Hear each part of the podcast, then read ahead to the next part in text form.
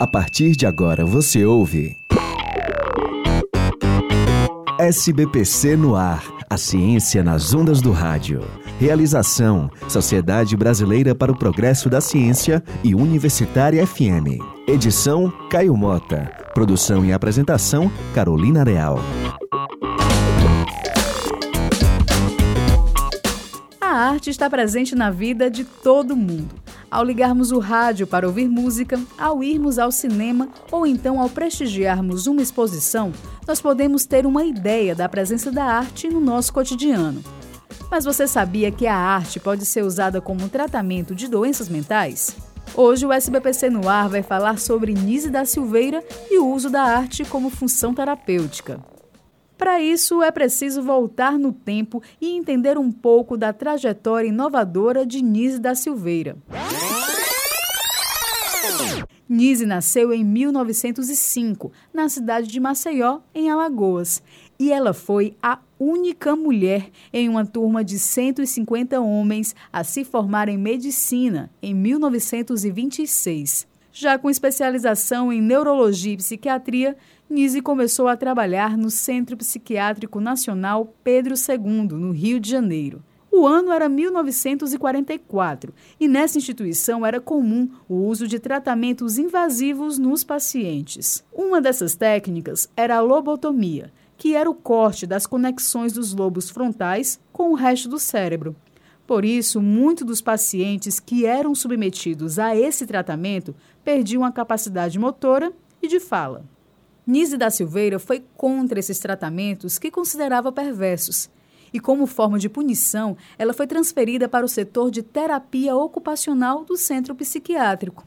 E é aí que começa a jornada de Nise da Silveira, que revolucionou o tratamento da saúde mental.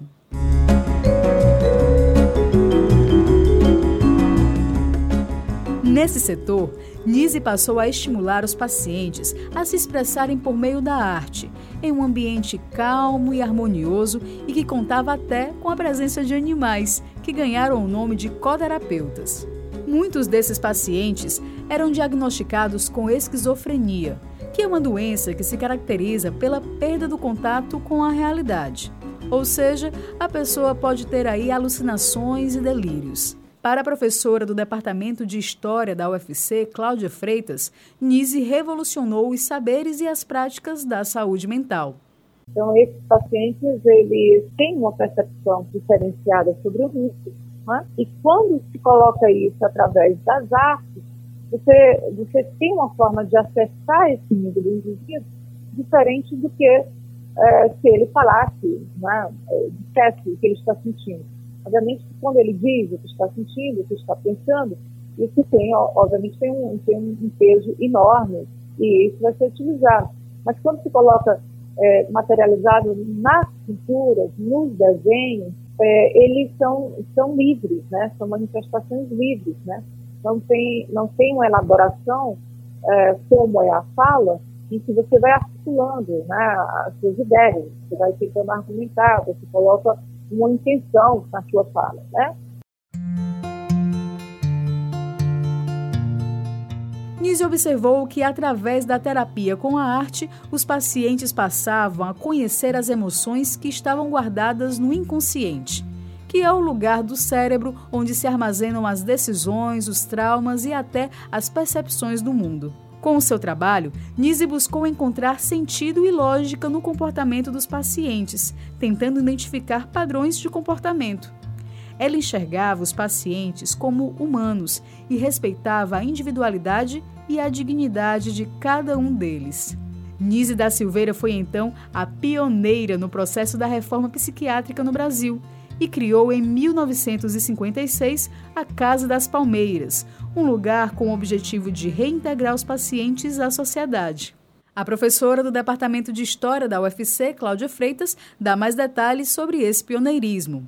É um processo que, que vai é, começando a, a ter um, um crescente né, de demandas em relação a um outro tipo de funcionamento, de proposta, de política de saúde, de política nacional de saúde mental, o que mais adiante vai desembocar no que a gente chama de reforma sanitária ou reforma psiquiátrica, né, que é exatamente que tem como princípios uh, norteadores que é necessário se pensar uma outra política, uh, diretrizes normativas né, em relação à saúde mental.